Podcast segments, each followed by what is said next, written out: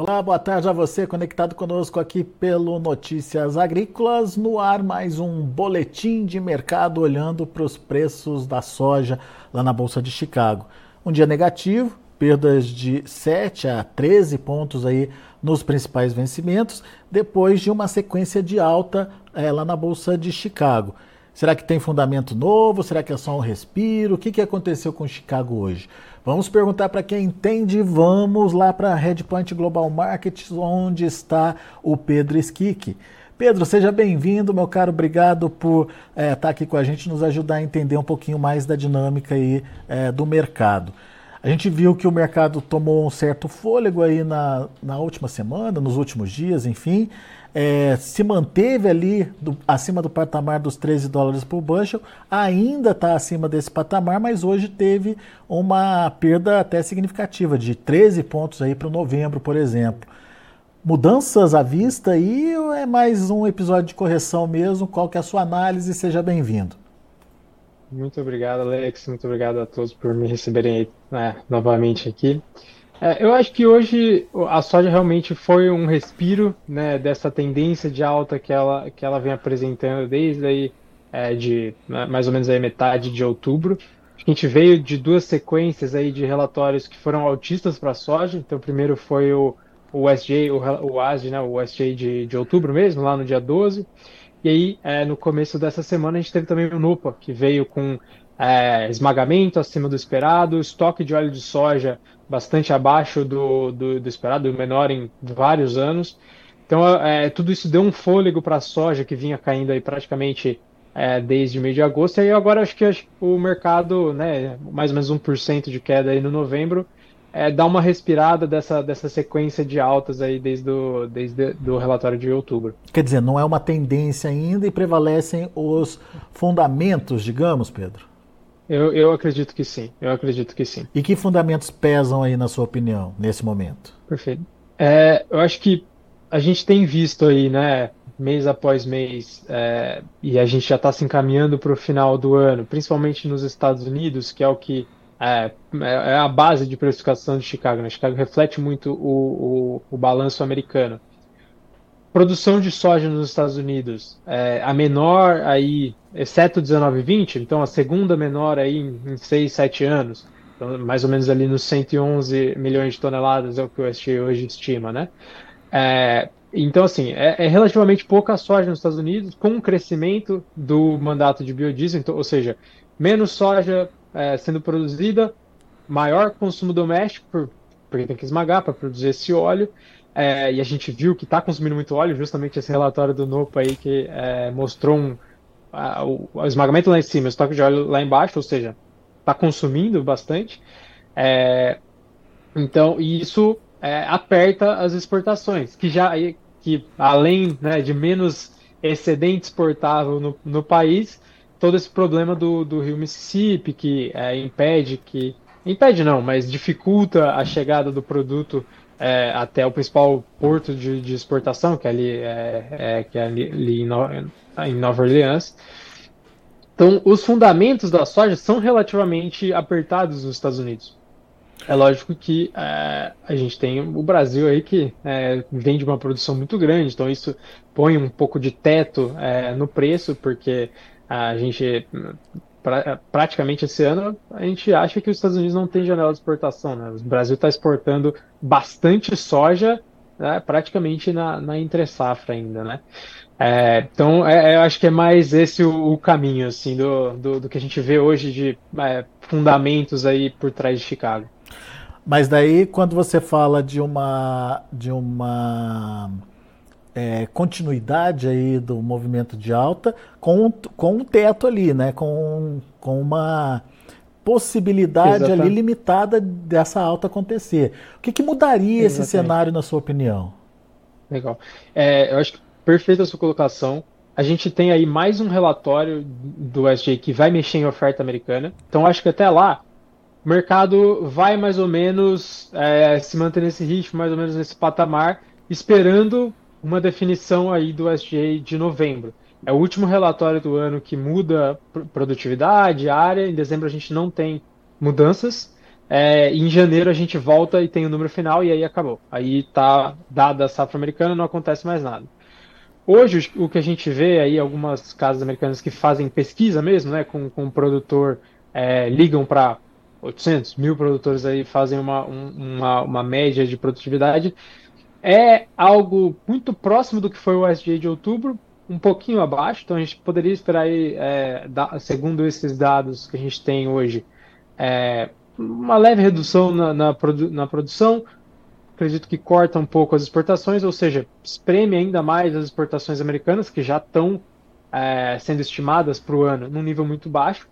O que eu acho que pode mudar esse sentimento do mercado é se a gente vê vendas de exportação americana, que são os relatórios que saem de quinta-feira, né, é, muito fortes. Eu acho que isso hoje não é esperado. E se a gente começar a ver isso, é, significa que o, o mundo está de, demandando essa soja. Porque hoje o, a, a, leitura é: se os Estados Unidos têm pouca soja para exportar, vai para o Brasil, que mesmo na entre-safra ainda tem muita soja. É, e logo em fevereiro, março, já tem soja de safra nova chegando. Então, a necessidade de soja americana é muito. É, é, já é mais baixa e num período muito curto ali, novembro, de, é, dezembro, janeiro, novembro, dezembro, janeiro, que é quando o Brasil não tem soja. É, e fora sem, isso, então a janela uma... de exportação dos Estados Unidos muito curta. Perdão? E, e, sem essa pressão de demanda aí, a é, gente consegue, eles conseguem é, até é regular preço, né? Exato. E agora, se a gente vê, se a gente for vendo as vendas de exportação americanas muito fortes semana após semana, isso muda um pouco a leitura. Isso significa que tem um pouco mais de demanda é, do que a gente estava prevendo, e aí isso pressiona, isso pressiona o, o, o balanço americano, porque a gente está contando né, com uma exportação reduzida, uma demanda doméstica muito pujante, e aí você é, tem uma, uma exportação ali, pode acabar tendo uma, exporta, uma exportação marcando presença e tomando talvez até um pouco de espaço, e aí o preço sobe um pouco. Mas fora isso, eu acho que o mercado espera esse próximo relatório é, e aí mantém os patamares, né? Já passou o mercado climático, já passou a, as grandes volatilidades do ano, então é, eu, eu, vejo mais nesse sentido. Boa. Ô, ô, Pedro, atuais patamares de preços estão bem precificados quando a gente é, olha para Chicago e olha para o que está acontecendo? Se a gente fala hoje de como está o balanço do SJ hoje, o estoque uso desse balanço, versus o preço, historicamente, a gente faz uma regressão ali de 10 anos, como estava o preço, como estava o estoque uso. Hoje, a soja ali nos 13, ela bate na, na linha com, com é, essa relação preço-estoque uso, ou seja, ela está é, ela tá, é, bem precificada com relação ao, ao balanço atual do SGA. É, então, para responder essa pergunta de forma assim, sim, acredito que essa soja está bem precificada. O ponto é, se o balanço do SGA muda muito mais do que a gente está esperando que ele mude, hoje a gente espera que ele mude pouco. Se, se é, essa, se essa mudança vem muito maior do que, a gente, do que a gente imagina, aí a variação pode ser maior, porque a soja estava precificando uma coisa diferente, né? Então, é, no, em caso de mudanças muito grandes em relação ao que a gente tem esperado hoje, Aí essa soja vai ter que, é, vai ter que é, se reorganizar. Como essa, surpresa, hoje... como essa surpresa de exportação que você bem colocou aí, né? Exatamente. Então, é, essa, esses são os riscos para ficar de olho. Mas é, é, aí vem o nome da, da, coisa, né? É uma surpresa. Então a gente não, não, não necessariamente consegue prever, né? Muito bem. Agora, o, Pedro, e Brasil, hein? O que, que você está vendo do Brasil? Como é que está a sua percepção do plantio, da comercialização, da precificação por aqui? Enfim, qual é a orientação que você dá para os produtores? Legal. É, Brasil, começamos aí com um plantio muito bom, assim, acelerado essas, essas primeiras semanas. É, no, no, nos pontos de dados que a gente teve aí, no começo dessa semana de plantio, a gente viu uma leve redução no ritmo, é, e aí, segundo o que a gente tem ouvido, é por um pouco, é devido a um pouco de seca em diversas regiões aí, é, em algumas regiões do país, principalmente centro-oeste, então teve um pouco de seca, isso impediu de manter um ritmo muito alto, mas é, nada muito preocupante por agora, sabe? O ritmo a nível nacional tá muito bom, é, só teve essa redução e a gente tem que monitorar como isso vai avançar é, nos, nas próximas semanas, né? É, eu acho que a expectativa geral é, é, de uma safra acima de 160 milhões de toneladas, e aí se vier realmente essa, essa, essa expectativa, deve ser uma safra de preços menores, né? Bastante oferta, a gente provavelmente passa com um estoque de passagem maior do que no ano passado, então tem bastante oferta ainda.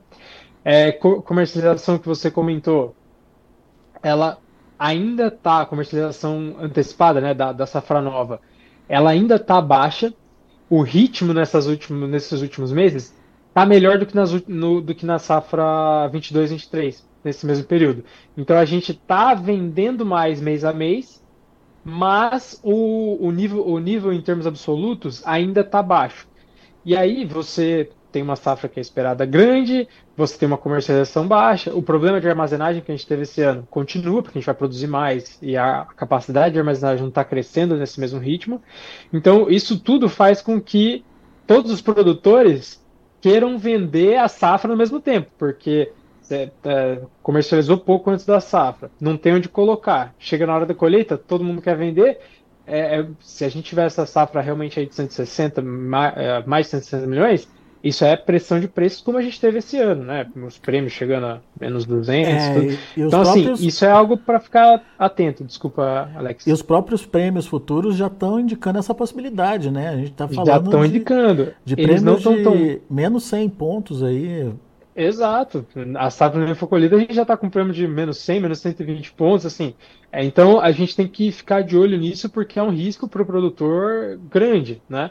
É, então, esse é o primeiro ponto aí. Dado o que a gente tem hoje, safra esperada de 160, comercialização baixa, embora é, o ritmo melhor do que no ano passado. Se o produtor continuar vendendo num ritmo bom até a colheita, a gente chega é, na colheita com um nível de comercialização menor.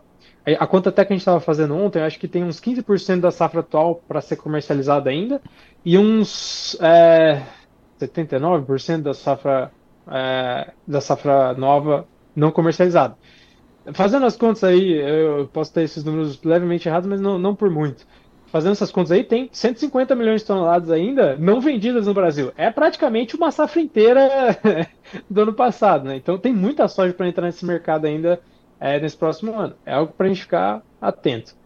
O outro ponto, o outro lado da moeda é, é, a gente tem visto, a gente tem monitorado mapas aí de umidade no solo, é, projeção de clima de curto prazo, é, de set... meio de setembro, começo de setembro para cá, a umidade no solo que estava acima da média em praticamente todo o centro-oeste, sul do, do Brasil, é, vem piorando bastante. Então, principalmente centro-oeste hoje, já está abaixo da média a umidade no solo.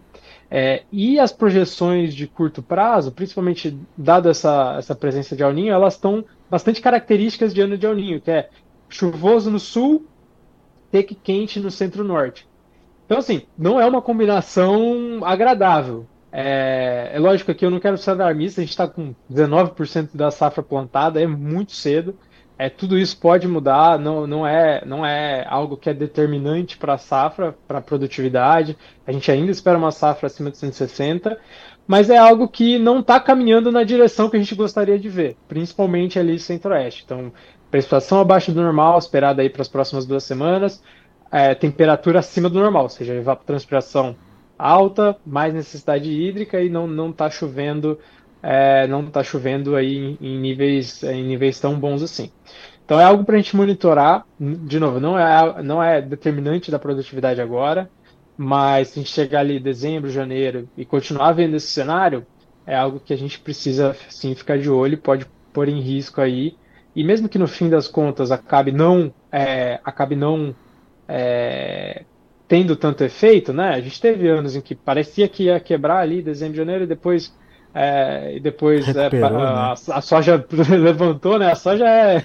A é Fênix, né? choveu, né? Renasce das cinzas, né? Renasce das cinzas. Então tem anos que isso acontece. Mas é, como o prêmio já está a menos 100, menos 120 ali para março, abril, é, se a gente tem essa, se a gente chega em dezembro, janeiro, tem essa preocupação, o preço pode sim é, subir um pouco e dar uma oportunidade mesmo que depois a gente venha ver a soja renascer das cinzas, né? É, muito bem. Se você pudesse dar uma dica para o produtor que está ouvindo gente, a gente agora, qual dica seria? Rapaz, aí você, aí você me pegou. é, eu acho que É, eu vou falar o óbvio aqui, né? Mas monitorar essa, essa, essa evolução do clima vai ser muito importante. Eu acho que o mercado todo, é consenso no mercado, uma safra de, acima de 160, e sempre que a gente tem um consenso, a gente abre a oportunidade para esse consenso, para né, o clima fazer o que a gente, o, o que a gente não pensa é, e, e, acabar e acabar surpreendendo todo mundo, para mais ou para menos. Esse ano foi para mais no milho, por exemplo, né? Que ninguém esperava e o milho surpreendeu. Mas eu acho que vai ser super importante da, monitorar. A gente está é, num, num, nível de umidade no solo que já não é tão bom. É, seca em novembro, a gente pode chegar ali no começo de dezembro com um nível que a gente vai precisar de mais chuva para esse nível chegar, para esse nível de umidade chegar no, num, num patamar bom se a gente continuar vendo seca no, ao longo de novembro, né? É. Então é algo que a gente precisa ficar de olho sim, embora de novo. A perspectiva agora é de, de safra boa ainda. Muito bom. Meu caro Pedro Esquique, obrigado mais uma vez pela sua participação conosco aqui no Notícias Agrícolas. Volte sempre, Pedro. Perfeito, muito obrigado pelo convite. Um bom final de semana a todos. Até a próxima. Até a próxima, tchau, tchau. Pedro Skick é da Redpoint Global Markets, participando aqui com a gente, traduzindo um pouquinho do mercado. Pedro, acredito que essa pressão de hoje é mais para tomar fôlego ainda mesmo, que os preços eles ainda tendem a ficar em patamares elevados acima desses 13 dólares por bushel. Lógico que sempre é suportado aí por um teto, né, ah, por conta ah, da, da, da oferta que ainda existe no Brasil e da necessidade é, de grãos que aparentemente está é, mais devagar esse ano, principalmente pela China. Bom, a gente é, mostra para vocês agora como encerraram as negociações lá na Bolsa de Chicago. Você acompanha comigo na tela. Novembro, por exemplo, caindo 13 pontos mais 25 a 13 dólares e 2 centes por bushel. O janeiro, 13 dólares e 20 centes por bushel, queda de 11 pontos e meio. O março, 13 dólares e 31 centos por bushel, perdeu um pouco menos, perdeu 9 pontos. E o maio, 13,44, caindo 7 pontos e meio. Essa é a situação da soja. Vamos ver o que aconteceu com o milho. No vermelho também, dezembro perdeu 9 pontos e meio, fechou a 4,95. O março, 5 dólares e 9 centos por bushel, fechou com queda de 8 pontos. O maio, 5,16, 7,5 de baixa. E o julho, 5 dólares e 21 centos por bushel, 7 pontos de queda. E para finalizar, a gente tem também o trigo. Olha aí o trigo na tela também no vermelho, dezembro 5,86, queda de 8 pontos. O março 6,13, queda de 6 pontos mais 25. O maio caiu 4 pontos, fechou a 6 dólares e 30 centes. E o julho 6 dólares e 45 centes por bushel, perdendo 2 pontos mais 25. São os números já de fechamento do mercado lá na Bolsa de Chicago. A gente vai ficando por aqui. Agradeço muito a sua atenção e a sua audiência. Notícias agrícolas, informação agro relevante e conectada.